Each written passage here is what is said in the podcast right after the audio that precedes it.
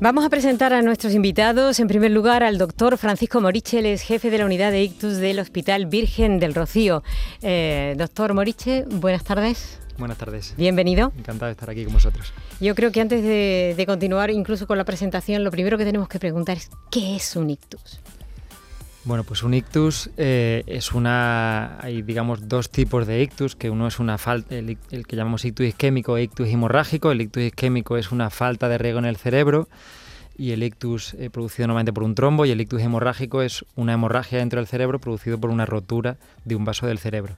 En ambos casos al final lo que ocurre es que no llega suficientemente a un área del cerebro la sangre con el azúcar, con el oxígeno necesario para las neuronas y produce una lesión en el cerebro, que es lo que da todos los síntomas y que, bueno, pues es muy dramático porque tiene un riesgo de muerte, pero también un riesgo de muchas secuelas muy graves. Hemos oído muchas veces esto de decir, le ha dado una apoplejía o un ataque cerebral. ¿Es lo mismo?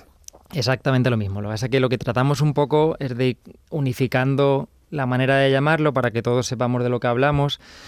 Eh, hay muchos, sobre todo las personas más mayores pues le llaman la congestión, la apoplejía, eh, la trombosis. Al final todo eso es exactamente lo mismo. Son diferentes maneras de llamarlo y lo que tratamos es pues, de, de, llamarle a todo el ictus para que sepamos lo mejor posible de qué patología y de qué problema estamos hablando. ¿no? ¿Y por qué se produce? ¿Hay causas que predisponen, como pasa con otras enfermedades? Pues no sé, la hipertensión, el colesterol, la obesidad, el sedentarismo, el tabaquismo, las drogas, el alcohol, el estrés. Pues absolutamente sí, sí. Eh, eh, es, realmente es muy parecido que con el infarto de corazón, el infarto de miocardio. Eh, hay, que tener en cuenta que, fijaros que el, 9 de cada 10 ictus los podríamos prevenir haciendo simplemente medidas que podemos hacer todos, el hacer dieta, el hacer ejercicio, el cuidarnos en el día a día. Entonces, realmente la mayoría de los factores de riesgo que llamamos, como es la diabetes, la tensión alta, la obesidad, el tabaquismo, todo eso podemos controlarlo y prevenirlo. Y esos son los principales factores de riesgo. El tener una tensión alta, un azúcar, una obesidad. Eh, y, una de las cosas que muchas veces nos olvidamos, el, ejercicio es crítico para poder evitar, evitar los ictus. El estrés también influye. O sea que el estrés es verdad que en el día a día es muy difícil de evitar. En qué trabajo no hay estrés, ¿no? Eh, o puedes conseguir evitar que estés estresado, pero bueno, sí que es, se ha visto en los últimos años que el estrés también es algo importante a la hora de tener peor controlado esos factores de riesgo que llamamos de vasculares, de ictus, y, aumenta también el riesgo de tenerlo. El daño cerebral que produce un ictus depende del tiempo en el que dura ese trastorno y de la zona que se haya visto afectada. Pero estamos hablando de la zona y de la intensidad, o es que hay distintos tipos de ictus sí hay distintos tipos de hitos, pero siempre esto hablamos eh, de que es una patología eh, tiempo dependiente. Es una patología que es una emergencia médica, exactamente igual que lo es un infarto de corazón o un accidente en la carretera, lo que llamamos un politraumatismo. Son situaciones críticas en donde si no corremos mucho, mucho, mucho, el paciente puede no sobrevivir o puede quedar con secuelas muy graves. Entonces tenemos que correr muchísimo. Por eso hay que saber identificar los síntomas para acudir cuanto antes al hospital y porque eso puede ayudar eh, significativamente al pronóstico de, la enfermedad. Hay que considerarla eso, una urgencia médica, hay que llamar inmediatamente a emergencias, no hay que intentar llevar al, paciente por tus medios al, hospital, eso es eh, un error tremendo que algunos eh, pueden cometer. Y si llamamos a emergencia, pues lo más probable es que si llegamos allí nos encontremos al doctor Javier Caracuel o a alguien, o a algún homólogo, vamos a decir que el doctor Javier Caracuel es médico de urgencias en el Hospital Virgen del Rocío. Doctor Caracuel, buenas tardes y bienvenido. Buenas tardes, encantado de estar con todos. Primero pasaremos, lógicamente, eh, doctor, por las manos de las personas que vienen en la ambulancia. Es lo primero, eh, que las primeras personas con las que vamos a hablar.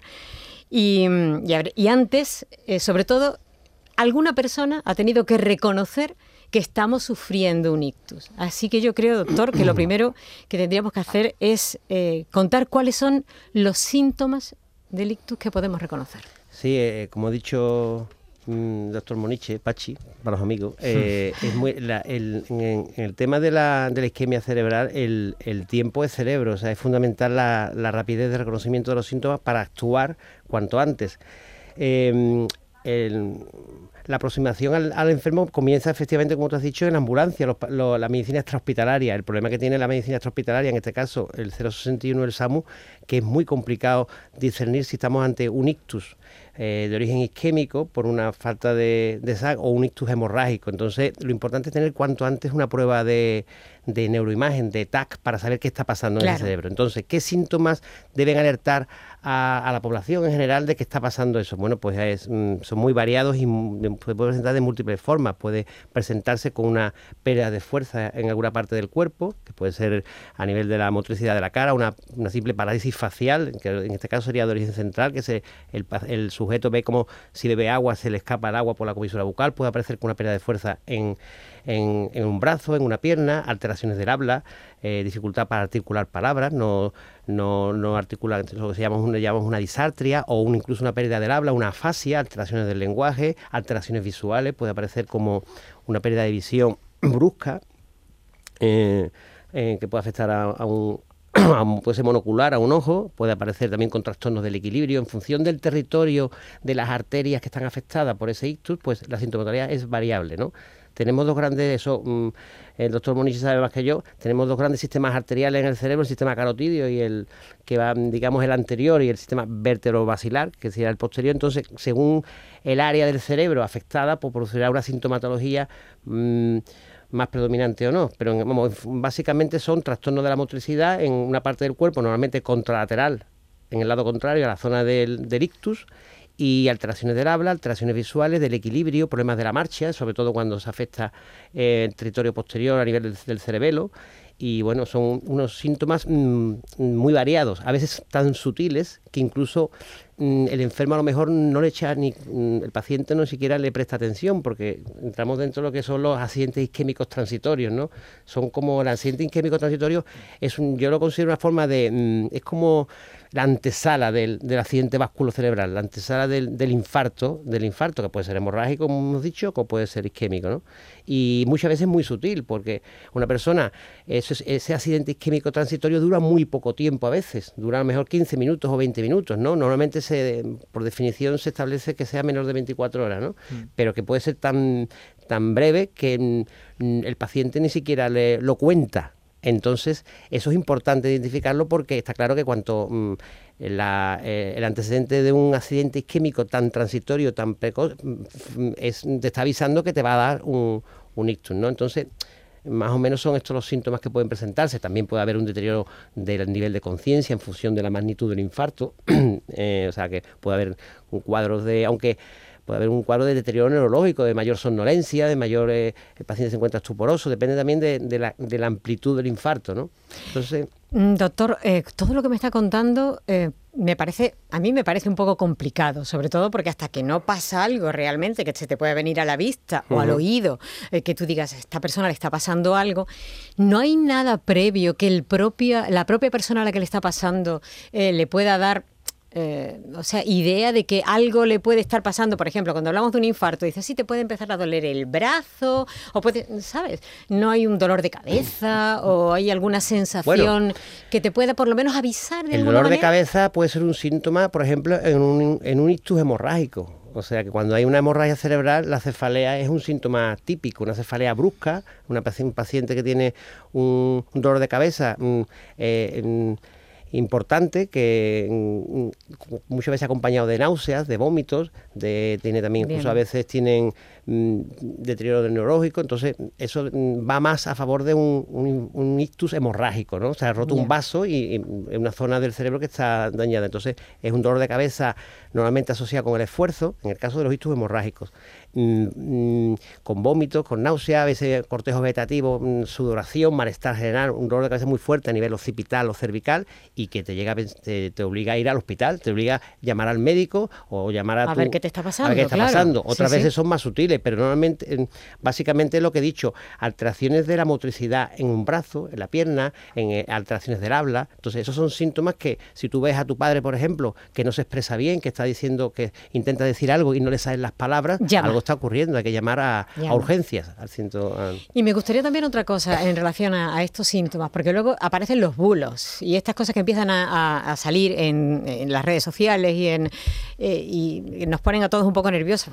Otra cosa nueva, ¿no? El otro día, por ejemplo, salió uno diciendo, aquí hay un nuevo síntoma típico delito. Y hablaban, por ejemplo, de la lengua, que si la lengua se torcía. Que... Yo siempre había, hablado había oído hablar de la boca, pero de la lengua es la primera vez que lo escucho. Yo no sé si se le debe hacer caso o esto son cosas que la gente se inventa, eso es mentira. Eh, ¿Qué hacemos con los bulos? o, con las noticias que aparecen así? Yo creo que al final a ver, el, problema del cerebro es que el cerebro lo controla todo. Entonces, pues es verdad que puede dar muchos síntomas, a veces realmente incluso complicados para nosotros que estamos acostumbrados a verlo. Pero una de las cosas que tenemos que hacer, sobre todo, es simplificar todo eso. Tratar de hacer sencillo, dar el mensaje sencillo y lo que nos importa en un paciente con un ictus son todos aquellos síntomas que van a producir una discapacidad, unas secuelas que puedan ser graves. Y esos son a los síntomas, sobre todo, que tenemos que, digamos, echarles cuentas, que no podemos dejar pasar. No podemos dejar pasar si, se nos, si perdemos fuerza en un lado del cuerpo, si se nos tuerce la boca de manera clara y no, o, tenemos una dificultad importante para hablar. Hay gente que pierde fuerza de un brazo y se le queda el brazo caído y no es capaz de moverlo y lo que decide es acostarse para ver si se le pasa los síntomas y al día siguiente amanece moviéndolo. Evidentemente, si al día siguiente no amanece moviéndolo, han pasado un montón de horas y ya no podemos hacer gran cosa. Entonces, eso es lo que, ese tipo de síntomas del habla, de la fuerza, eh, de la sensibilidad o como decía el doctor Caracuel, un dolor de cabeza intensísimo como no hemos tenido nunca en nuestra vida, son síntomas de alerta de que hay que ir al hospital. Correcto. Vamos a saludar también a Diego de la Cruz. Él es paciente de, de ictus. Diego, buenas tardes. Buenas tardes.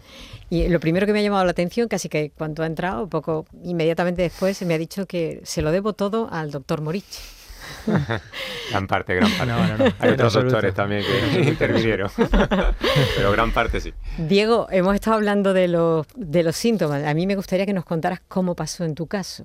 ¿Quién se dio cuenta? ¿Cómo llegaste al hospital? Eh, cuéntanos cómo, bueno, pues, nos sirva a todos. Eh, a mí se me pone la, piel de gallina cuando cuento, lo, cuando lo revivo, lo vuelvo a contar otra vez, o cuando escucho hablar algo de, de la tele de, un ictus, en la radio, etcétera, pues se me vuelve a poner la cara de gallina y, entiendo.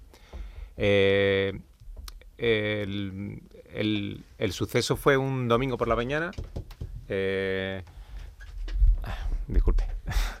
Eh, fue un domingo por la mañana, estaba desayunando, estaba en casa tranquilamente, iba a salir a correr, iba a salir a correr. Y bueno, antes de salir a correr había desayunado bueno, me voy a lavar los dientes. Me, fui al cuarto de baño, eh, empecé a lavarme los dientes y en un proceso que para mí duró un minuto, dos minutos, fueron 30 minutos, por lo que me, dijo el resto de mi familia. Y yo no era capaz de lavarme los dientes. Intentaba sacar la pasta, eh, ponerla en el cepillo y mm, como decimos aquí en Andalucía, no atinaba mm. a poner la pasta en el, en el cepillo. Eh, en una de esas ocasiones me miré al espejo y, usé una expresión de ¿tú eres gilipollas? Yo, a mí mismo. Y entonces me di cuenta que movía la boca pero no salía absolutamente nada. Absolutamente nada. Eh, en ese instante una de mis hijas eh, apareció eh, me miró, le debí poner una cara muy rara y salió por el pasillo diciendo, jo, papá, estás todo el día haciendo tonterías. Es verdad que me gusta hacer muchas tonterías en casa y, está todo el día haciendo tonterías. Y cuando ya se fue por el pasillo, pues ya perdí toda la movilidad de, un lado, del lado derecho en concreto, y bueno, ya no, me podía sostener y me caí, me caí al suelo.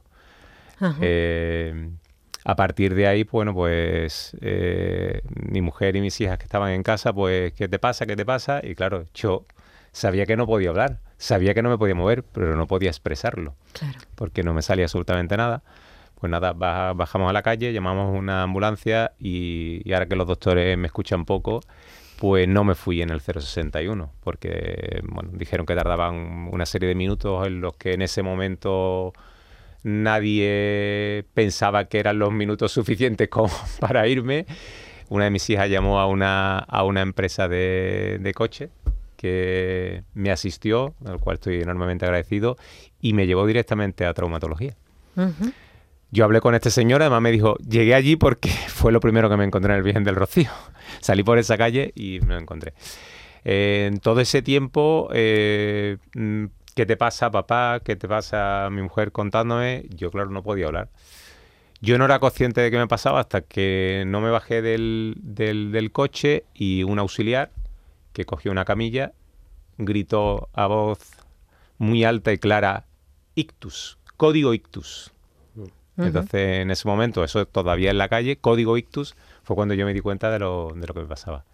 Ya entramos en, en, una sala que tienen ellos entrando a la izquierda, porque además eso sí lo tengo perfectamente, porque era consciente totalmente de, qué me pasaba. Y entonces, pues el doctor Moniche, que estaba allí, pues fue el que empezó a, eh, creo que me diste fibrinolisis, un poquito de fibrinolisis, empezó a hablar, claro, yo no podía, me preguntaba y yo no decía nada, entonces ya mi mujer le empezó a contar un poquito eh, qué es lo que me había pasado, etcétera, y a partir de ahí fue, supongo que me sedarían con algo y fue cuando ya perdí un poco el, conocimiento. Diego, esto fue en septiembre de 2019. Septiembre de 2019, sí. Pandemia mediante y doctor Moriche, eh, yo no entiendo nada de esto, pero yo lo veo fenomenal. ¿por qué está tan bien? Porque nosotros tenemos todos así siempre la sensación de que cuando una persona le da un ictus, tarda mucho en recuperarse, en fin, es una cosa complicada. Y yo miro a Diego, lo veo fenomenal, lo estoy escuchando hablar, lo ha explicado maravillosamente bien. Y a mí, bueno, porque, porque lo dice él, si no yo jamás, hubiera sabido que él ha tenido un ictus. Eh, ¿qué, ha pasado? ¿Por qué está tan bien? A, mí me pone también los pelos de punta. ¿eh? que no puedo también evitar emocionarme según le escucho contar toda la historia. Eh, bueno, mm, la verdad es que en los últimos años ha cambiado muchísimo el ictus y eso es muy importante decirlo porque mm. bueno, ya uno va cumpliendo algunos años y cuando yo empecé en la medicina, empecé en la residencia, mm, de eso hace ya pues unos 20 años casi, eh, eh, no había apenas tratamientos para el ictus. Un paciente que llegaba como llegó él a urgencias hemipléjico, es decir, con un lado del cuerpo completamente paralizado y sin poder hablar, se le ponía en una camilla se le, y se le dejaba ahí para ingresar, para hacer rehabilitación y, al, y normalmente el concepto era al pobre abuelito le ha dado la congestión. Sí. Eh, ni siquiera hablábamos de ictus. Entonces, eso en los últimos años ha cambiado de manera brutal, de manera brutal. Y ahora mismo tenemos tratamientos que pueden revertir los síntomas por desgracia no siempre va tan bien como en su caso, pero es verdad que hay un porcentaje de pacientes que no es pequeño en donde podemos llegar a revertir por completo los síntomas. Y, bueno, en casos como él, en donde encima bueno, pues se consigue que pueda volver a tener una vida plena, que trabaje, que haga una vida independiente, pues mm, yo muchas veces lo hago con, hablo con compañeros, Alejandro González, que es radiólogo intervencionista, que hace, que es el que le hizo el, cateterismo, que le extrajo el trombo dentro del cerebro, lo hablamos muchas veces. No sé si puede quedar un poco mal decirlo aquí, pero es verdad que hablamos mucho de esto es el sueldo emocional. Eh, para mí no hay cosa que no, no, hay dinero en el mundo que me pueda pagar la sensación de, de, ver a Diego aquí y de pacientes como Diego que vemos que podemos revertir los síntomas sabiendo que si no lo hacemos mm, la probabilidad de que se mueran es muy alta y si no se mueren se pueden quedar en una cama el resto de su vida con lo que eso conlleva no solo para el paciente sino para la familia y para todos sus amigos y para el trabajo, etcétera, etcétera, etcétera. Entonces, realmente para mí es muy emocionante el poder también eh, eh, escucharle hoy aquí. Bueno, pues eh, de momento nos vamos a quedar con, eso y vamos a empezar a recibir algunas preguntas de, los oyentes y ahora vamos a insistir y vamos a seguir hablando del tema. escuchamos la primera. Hola, buenas tardes. Mire, en marzo mi marido sufrió un desmayo en el baño. Eh, perdió el habla durante unas cuatro, unas cuatro horas así, luego la recuperó y luego le quedó eh, hormigueo en el brazo izquierdo, en la pierna izquierda y eh, falta de memoria. la verdad es que desde marzo hasta el día de hoy mi marido ha estado en rehabilitación, sigue estando en rehabilitación, sigue estando en tratamiento, pero en todas las pruebas de TAC que le hacen y le han hecho pruebas del sueño, no llegan a ver si ha habido algún trombo o algo en el cerebro. Eh, todavía está por ver si le dio un ictus o qué es lo que, lo que fue. Entonces me gustaría preguntarle eh, a los doctores si puede darse un ictus y que deje secuelas, pero que no se vea ninguna zona del cerebro afectada. Muchas gracias. Gracias por la pregunta. Bueno, pues eh, a ver, como decíamos antes, los síntomas del ictus pueden ser muy variados, pero también hay otra serie de patologías que pueden dar síntomas muy similares. Y, bueno, esa es una de las, de las claves, el tratar de diferenciar eh, si es un ictus o otra serie de problemas. Hay otra serie de problemas en el cerebro que pueden dar síntomas muy parecidos y para eso pues hay que hacer un estudio eh, del, de, en, el, en, el, caso del paciente que, que comenta muchas veces independientemente de lo que se realiza en urgencia, deprisa y corriendo, para intentar decidir poner un tratamiento o no, a posteriori muchas veces pues hay que hacer pruebas como una resonancia, pruebas para ver el cerebro, para estudiar el cerebro y ver exactamente lo que, lo que pasa.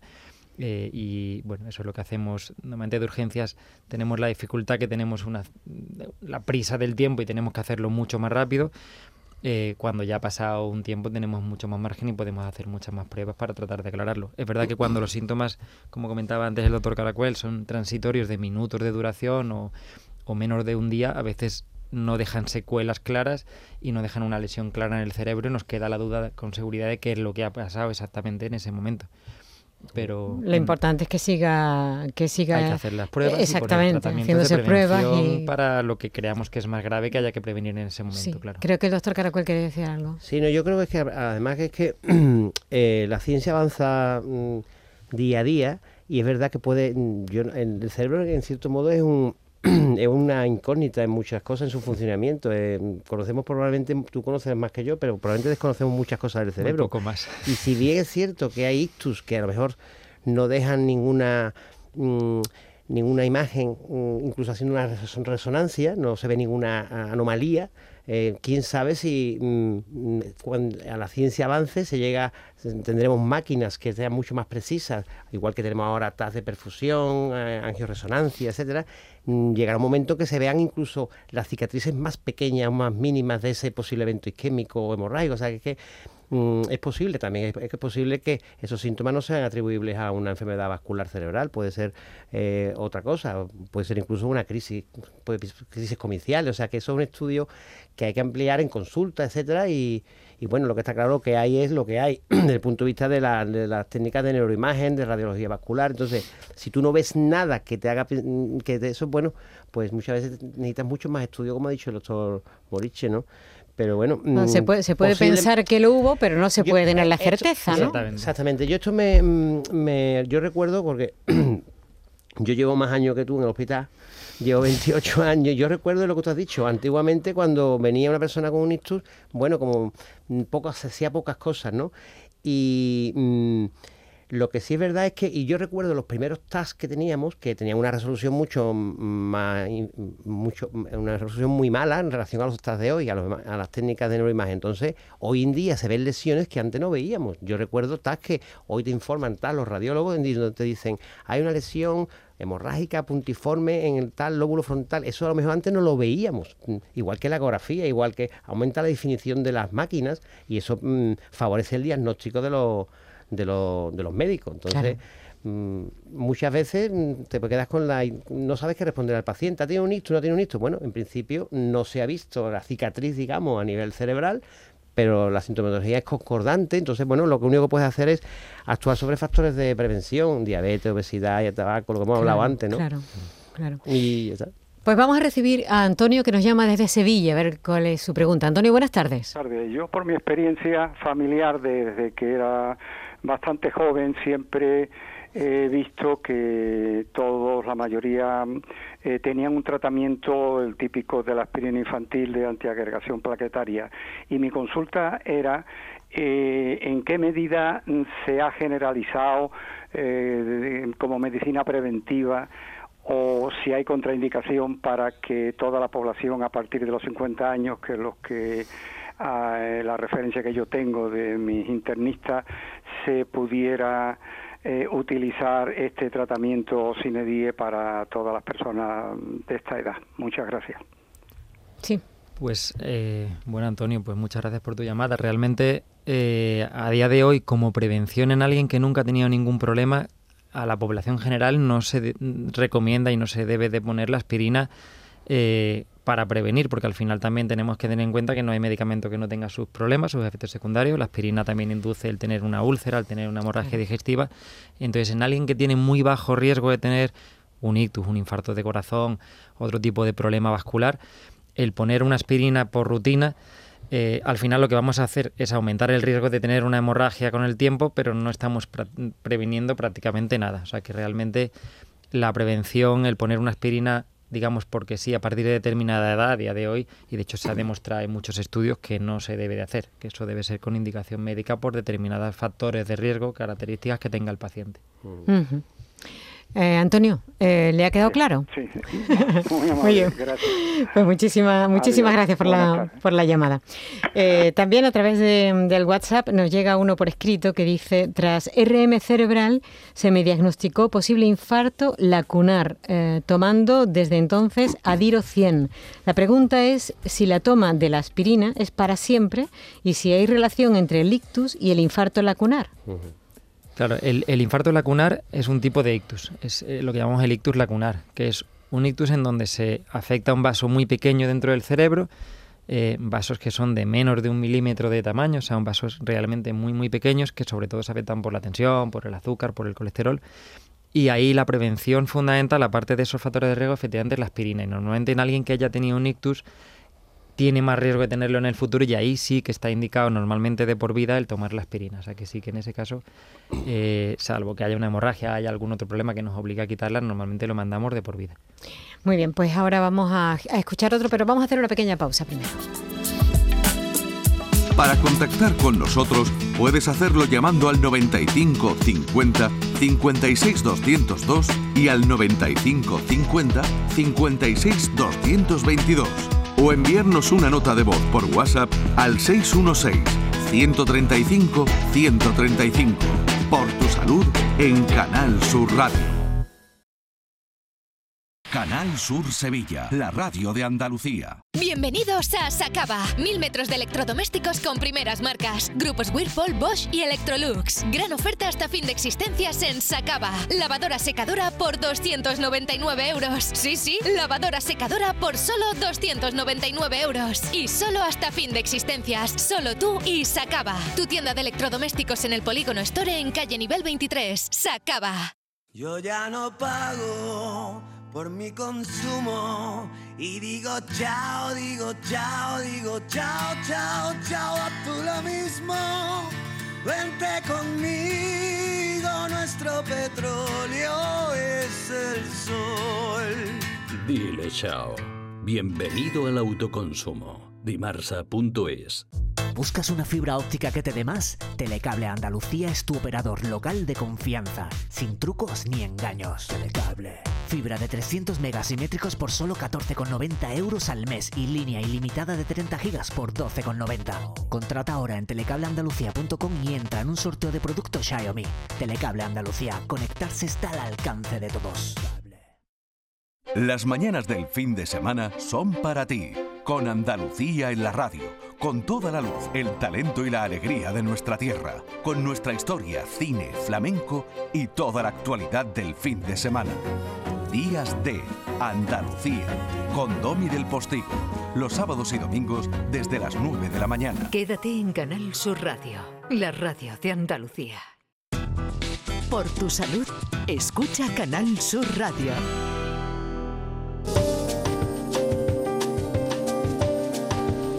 Nuestro tema de hoy es el ictus y mm, quiero dirigirme ahora al doctor Moniche para que eh, nos hable del código ictus, que nos diga qué es y sobre todo eh, ya sabemos que concretamente en el Virgen del Rocío sí hay eh, unidad de, ictus, pero eso no lo hay en todos los sitios. Entonces no sé si una cosa es necesaria para la otra o el código ictus funciona en cualquier caso.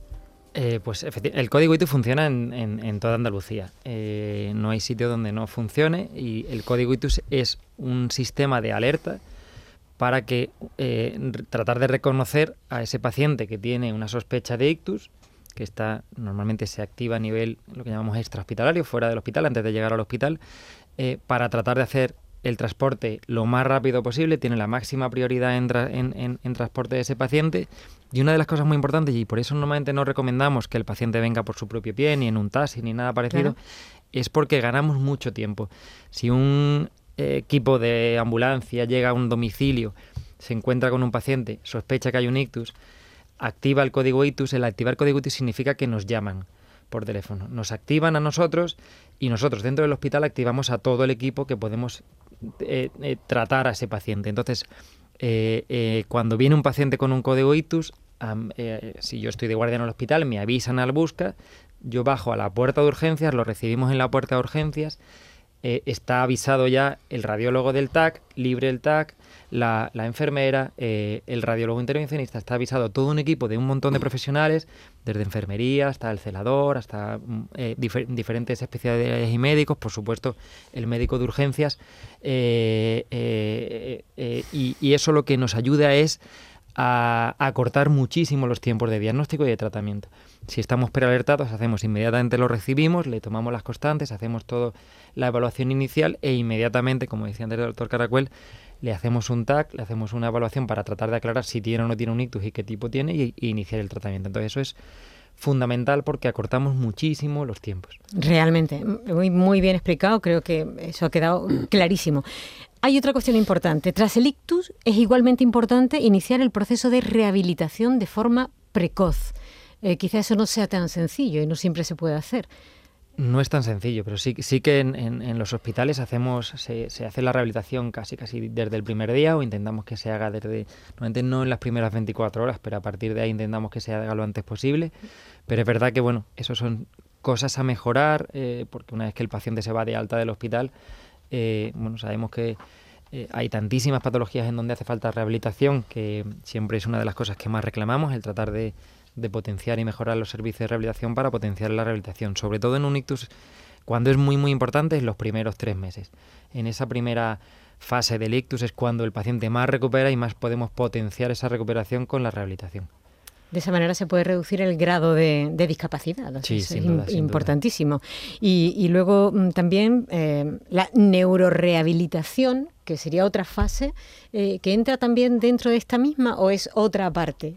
Sí, bueno, realmente es una rehabilitación dirigida a ese daño cerebral, eso es la neurorehabilitación, ¿no? Entonces, eh, en función del tipo de eh, síntomas y de secuelas que tenga el paciente, si pues, tiene una dificultad para hablar, va a entrar en juego el logopeda, si, si tiene una dificultad para mover un brazo, una mano, entra en juego el fisioterapeuta, eh, el terapeuta ocupacional para tratar de mejorar la recuperación en, en, la movilidad fina, en los movimientos, en el día a día, en cómo manejarse para abotonarse, para beber un vaso de agua.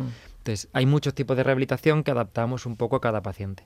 En este caso, eh, Diego, ¿cómo fue la rehabilitación? ¿Se llevó bien?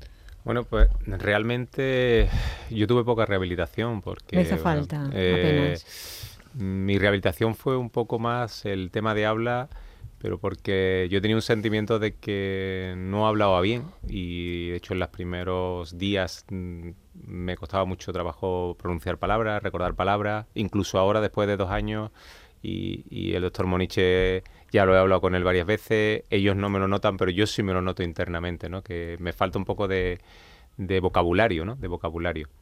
Eh, pero el resto no tuve que hacer ninguna rehabilitación. De hecho, el primer día, y, y valga como como anécdota, el primer día llegué a casa y a pesar de que toda mi familia se puso la mano en la cabeza, lo primero que hice fue bajarme al garaje y coger el coche para ver si sabía conducir. Yo tenía miedo, tenía miedo. Sí, sí, tenía miedo. que yo recomendaría. No, no, por supuesto, no. Eh, Dice, me ha dado un lo primero que voy a hacer es conducir. Arranqué el coche y digo, es que yo no sé si sé conducir o no sé conducir. Porque intentaba recordar cosas y hay cosas nunca lo hubiera pensado que el chequeo que uno se haga a sí mismo, lo primero, entre otras cosas, no sea. Eh, eh, mi trabajo me, me, lleva a que conduzca mucho y entonces digo, joder, es que como no puedo conducir, me, voy a, me, me, quedo fuera, me quedo fuera. Claro, eso es una de las cosas importantes que no somos a veces conscientes en el hospital, eh, que vemos al paciente en una habitación y piensas que está recuperando, pero luego no te das cuenta de qué es lo que va a ser en su día a día. Que cuando salga por la puerta, que lo primero que va a hacer es coger el coche. Ay, madre. Sí, sí, pero, bueno, pero principalmente, principalmente fue tema de, vocabulario y, y, también yo esos, esos primeros días tengo muchos muchos recuerdos, ¿no? Y, Recuerdo que era el, Mundial de Baloncesto y, preguntaron, y mi hijo me dijo, papá ha perdido Estados Unidos, ha perdido Estados Unidos. Y, me dice, y le digo, y me dice, ¿con quién? No, perdón, le dije yo, ha perdido Estados Unidos porque lo había leído. Y me dice, ¿con quién? Y le digo, con... Y no, recordaba el país con el que había perdido Estados Unidos, pero sí recordaba la capital. Y le dije, el país cuya capital es París. Pero yo no era capaz de decir Francia, pero no me salía Francia. ¿No? En- son lagunas, lagunas que, que se, se quedaban, ¿no? Bueno, pero, no, por el no. resto, pero por el resto muy bien. Muy No, bien. no voy a, no voy a entrar en detalle. No voy a entrar en detalles porque ese tipo de cosas le pasa, eh, nos pasa mucho. Sí, pero bueno. Y, y- y no veas. Y- y seguirá cuando te pasando, pasa seguirá aquí eh, es un poco, cho- un poco chocante. Iba a hacer una pregunta, pero un oyente la va a hacer por mí. Eh, nos escribe y nos dice: Buenas tardes, tengo episodios de ictus en mi familia. Mi pregunta es: ¿es hereditario? ¿Debería preocuparme en exceso? Tengo 45 años y hago deporte, además eh, de cuidar la dieta, eh, pero el temor está ahí. A ver, ¿qué le decimos? Pues a ver, a ver la, mayoría de los eh, ictus que ocurren no es por una causa genética ni hereditaria. Eso es lo primero que hay que tener claro. La mayoría, y, y- y al principio lo comentaba, nueve de cada diez se pueden prevenir porque realmente no hay por una causa hereditaria. Si fuera algo que hemos heredado, pues nos va a tocar y no podemos hacer nada contra ello, ¿no? Pero realmente no es así. O sea, la mayoría de los ictus al final es una patología muy frecuente. Es como si dices, mi abuelo se murió de un infarto de corazón. Es que al final de la vida de lo que la gente por desgracia se muere es de un ictus, de un infarto de corazón o de un cáncer. Son las principales causas de las que alguien llega a fallecer. Entonces, el hecho que tenga en la familia un ictus no tiene por qué tener un mayor riesgo de ictus la persona y menos si es alguien sana, joven y demás. En los únicos casos en donde sí nos preocupamos un poco más es cuando hay ictus en pacientes, en familiares muy jóvenes. En alguien de 30 años, que no es normal tener un ictus, o, o, eh, y hay varios familiares jóvenes, entonces es cuando tenemos que hacer una cierta búsqueda para ver si hay algo más genético, pero son casos súper, súper raras. Realmente la inmensa mayoría de los pacientes al final les da el ictus por lo que hablábamos, por la tensión, por la obesidad, por el tabaco, por el, el sedentarismo, el no hacer bien la dieta, el tener el colesterol alto, etcétera. Y eso no es hereditario. Doctor Caracuel, cuando llegan a urgencias eh, este tipo de, de enfermos y llegan además con los familiares, eh, ¿cuál es la casuística? ¿Cómo llegan? ¿O ¿Cuál es el, eh, la, la actitud, la, la- la manera en que lo cuentan al, médico? Sobre todo cuando llegan por su cuenta y no han seguido el protocolo. Hombre, el, el paciente mu- muchas veces, la mayoría de las veces está consciente y llega angustiado, ya angustiado porque incluso no se puede ni expresar. lo- Claro. A lo mejor te entiende, pero no puede expresarse, ¿no? Tiene una, un problema de, dificultad para expresarse o ve que no puede mover un brazo, una pierna. Es una situación de angustia, tiene que ser horroroso y los familiares también, incluso, ¿no? Entonces, mm, tienes que darte cuenta rápidamente de lo que está pasando eh, para, para activar todo el protocolo y, y intentar que ese cerebro sufra lo menos posible y esa zona dañada por la falta de sangre o por mm, ya sea por un problema hemorrágico o porque no llega la sangre a esa zona mm, se minimicen los riesgos. El cerebro al final em, lo que necesita es, mm, por eso es importante evitar las lesiones secundarias debido a la falta de oxígeno, controlar la temperatura, o sea, tienes que actuar rápidamente, mm, coger una vía, sacar una analítica rápidamente para ver cómo está la coagulación, eh, su el hemograma, bioquímica, eh, tienes que hacer un electro, una radiografía de tórax, tienes que actuar rápidamente y por supuesto cuanto antes tengas una placa, una imagen, una, una un TAZ, un TAZ en este caso, una una imagen de alta resolución donde vea lo que está pasando. Entonces los enfermos mm, tienen una mm, es angustioso ¿no? para ellos, pero cuando se pone en marcha el protocolo de forma eficaz, esto el, el tiempo es muy importante, eh, ya lo hemos dicho varias veces, y cuanto antes mm, veas lo que está pasando en el cerebro, antes se puede iniciar un tratamiento o bien fibrinolítico, eh, tratar de disolver ese, ese trombo, ese coágulo que está produciendo la obstrucción de la arteria, eh, o bien incluso mm, si hay radiología vascular intervencionista por hacer incluso una destru- digamos que se rompe el, coágulo en el caso del ictus isquémico, ¿no?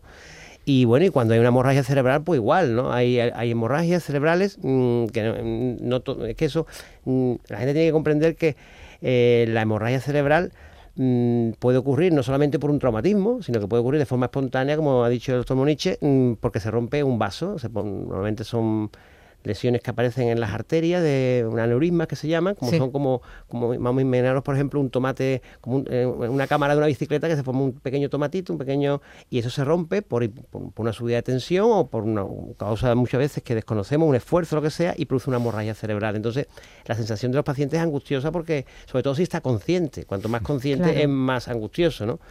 Y bueno, eh, yo mm, cuando hemos hablado antes del código ISTU, hay una cosa sí me, me gustaría a mí decir y es que mm, cuando se planteó el código ISTU por la Consejería de Salud, Lo que sí es fundamental, aparte de contar con un neurólogo, porque eso es fundamental, que son los expertos en esta patología, en- supuso un gran avance cuando se consiguió en Virgen del Rocío tener un radiólogo vascular localizado 24 horas, porque eso es muy importante. Tú nosotros que, aparte de ver por imagen lo que está pasando, tienes que saber qué arterias están afectadas, si, está, si hay un sangrado activo, si no hay un sangrado activo, y sobre todo a la hora de hacer, hacer una, una intervención eh, sobre esa arteria que está obstruida. Entonces, el código ICTU, digamos que está completo cuando consigamos tener, mm, bueno, eso es cuestión ya de tiempo, porque no se puede hacer todo rápido, pero cuando consigamos tener más hospitales en donde haya neurólogos, donde Claro. haya la posibilidad de un radiólogo vascular intervencionista para patología cerebral. Entonces eso es una cosa que, que ha costado tiempo, mm, porque han cambiado mucho las cosas y gracias a Dios cada vez, es que esto es vital, esto es como, el, el cerebro es igual, es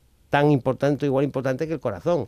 Llevamos haciendo muchos años cateterismo y estudio eh, cuando un paciente sufre un infarto, lo, pri- lo lo ideal es cuanto antes hagas un cateterismo y veas la- y desobstruyas esa arteria, pues igual el cerebro. Entonces, Claro. eso es muy importante. Y hay, hay muchos casos de, de gente que se equivoca. Quiero decir, ahora hay muchísimos casos, me imagino, de personas muy estresadas o con episodios de ansiedad Sí, sí, claro. eh, que llegan allí y a lo mejor pues no saben si lo que tienen a lo mejor es un principio, una posi- un posible ictus o un Mm. Sí, infarto y, y que lo que lo confunden con no la, sintomatología que claro. tiene o incluso el propio médico a lo mejor hasta se puede también equivocar. No, y no Digo, so- no sé, solamente que eso, puede incluso- parecer lo que no es. Claro, incluso hay, hay cuadros que en donde incluso si el paciente tiene una situación de estrés, de ansiedad, o incluso tiene antecedentes a lo mejor de algún problema psiquiátrico, o lo sea, hay cuadros conversivos que muchas veces es muy difícil saber si lo que está pasando, que lo que está pasando es realmente debido a un ictus o está simulando sin saberlo el paciente, porque es un cuadro conversivo, eso eh, pues vamos, pasa en el Imagínate. hospital, entonces para eso están los, los médicos, los neurólogos y la exploración física, en donde tú obtienes una objetividad de lo que está pasando, ¿no? Claro.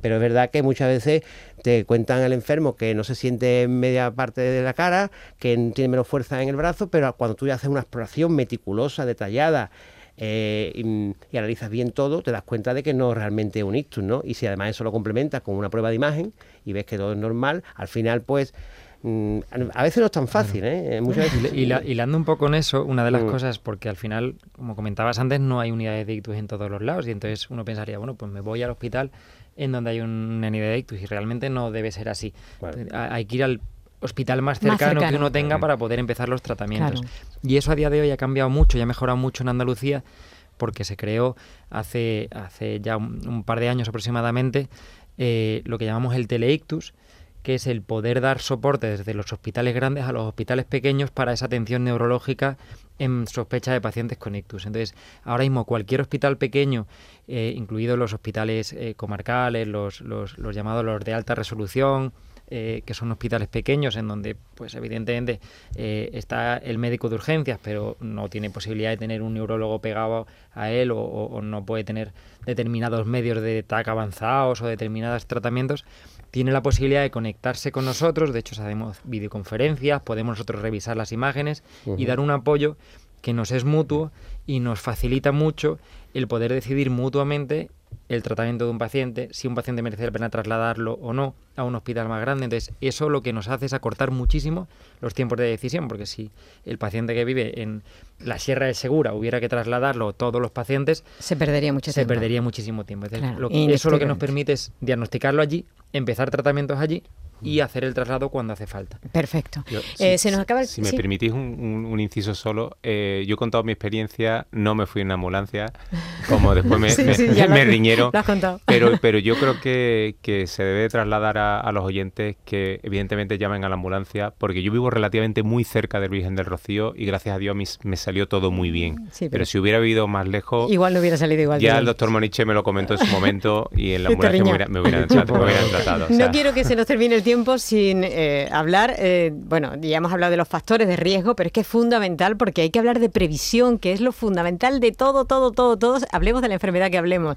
Y entonces eh, estamos hablando de alimentación, que juega un, un papel clave. Y, y decimos, por supuesto, supongo, ¿no? Una dieta rica en fruta, verduras, baja en sal, Sí. en grasas y en alimentos ultraprocesados, que eso siempre es protectora, ¿no? Absolutamente. Me imagino. Y tenemos una luego- maravillosa dieta mediterránea. Exacto. Que es a la que en tenemos que, tenemos agarrarnos hacer hincapié, que para siempre. estamos- Y el ejercicio físico, doctor. Mm.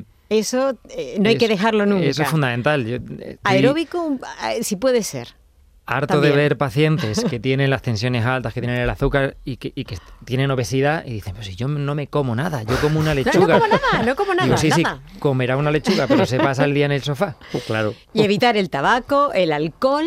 Mm. El alcohol es importante también, que muchas ah, cervecita, dice una cervecita por la mañana, otra por la tarde o dos por la noche y luego la copita de después y el cafelito que le pongo un chorrito de y al final, resulta que sumamos, sumamos, sumamos y cuánto alcohol hemos tomado al final del día. Ah, y en la suma está el asunto, ¿no? Sí, absolutamente. Hay que tenerlo, mm, bueno, y otras sustancias que, bueno, que deterioran en nuestra salud y, y, en fin, y eso es De hecho, realmente- de hecho, los pacientes jóvenes que sufren ictus, mm, no podemos, mm, el problema muchas veces son tóxicos, ¿no? Estamos hablando de, de drogas de cocaína, etcétera. Entonces, hay que tener mucho cuidado con eso. O sea, hay que vigilar a nuestros hijos, hay que vigilarlos porque mm, yo tengo, por ejemplo, yo tengo seis hijos y los tres, digamos, los más mayores, pues bueno, pues salen de copas, de cervecitas, son muy deportistas, evidentemente, pero mm, hay que estar atentos a si, si porque si un, si un hijo tuyo se fuma un porro, por decir, pues hay que tener cuidado porque hay ciertas, en los infartos, tú lo sabes mejor que yo, los infartos cerebrales en pacientes jóvenes, igual que los infartos de miocardio, muchas veces están asociados al consumo de drogas como la cocaína o, cosas parecidas, Está anfetamina, etcétera. ¿no? Bueno, pues como decía, se nos, termi- se nos termina el tiempo. Mm, Gracias, eh, Diego de la Cruz, por Gracias el testimonio. Eh, que ha sido bueno impagable. Se ha traído aquí a, a la niña, que la- lo, lo mira fijamente. Seguro que no, no te deja ni fumar, ni beber, ni comer lo que no debes. seguro que te tiene totalmente Seguro, seguro. ahí bien vigilado, que es lo que debe ser. Muchísimas gracias, por, Gracias vosotros. por venir esta tarde. El doctor Javier Caracuel, médico de urgencias del Virgen del Rocío, muchísimas gracias. Ha sido de muchas gran gracias ayuda. Eh, ojalá que todos nos hayamos eh, metido bien en la, en la cabeza eso- esos, eh, ese, ese tipo de cosas que tenemos que tener eh, muy, muy marcado a fuego para cuando tenemos un ictus delante que seamos capaces de reconocerlo. Ojalá que lo hayamos aprendido aquí esta tarde. Y el doctor Francisco Moniche, jefe de la unidad de ictus del Hospital Virgen del Rocío, felicidades por todo lo que hace. Felicidades, feliz cumpleaños. muchas gracias, muchas gracias. ¿Cumpleaños? sí, señor, cumpleaños. Qué es mejor una maravillosa sitio- manera de celebrarlo. Eso, qué mejor sitio para Totalmente. celebrar un cumpleaños que aquí en la radio, ¿no? Y hablando con los oyentes y que tanta gente, Encantado, absolutamente. seguro que ahora estarán eh, felicitando al doctor. Muchísimas gracias a los tres por haber venido aquí esta tarde. Gracias. Muchas gracias. Simplemente decir que repetir la importancia eh, de, lo- de reconocer esos síntomas que hablábamos de la enfermedad para estar preparados en caso de que tú mismo u otra persona cercana a ti sufra este trance en algún momento de su vida, porque hay que actuar de manera urgente. Así que si te ha parecido interesante el programa y has aprendido algo, compártelo. Ya sabes, tenemos nuestros podcasts, eh, la aplicación de Canal Sur Radio y, bueno, y tal y como están eh, todas las cosas, pues ya sabéis que la prevención es nuestro mejor aliado. Cuídate porque la vida vale la pena, ya lo estás escuchando. Gracias, hasta mañana. Por tu salud, escucha Canal Sur Radio. Las rosas del ventanal y plantar semillas de la pasión. Volver a casa y saber que estás para darle cuerda a mi corazón. Sentir la luz del amanecer colocando por el salón. Decir te quiero en un papel y poner la mesa para dos. Siempre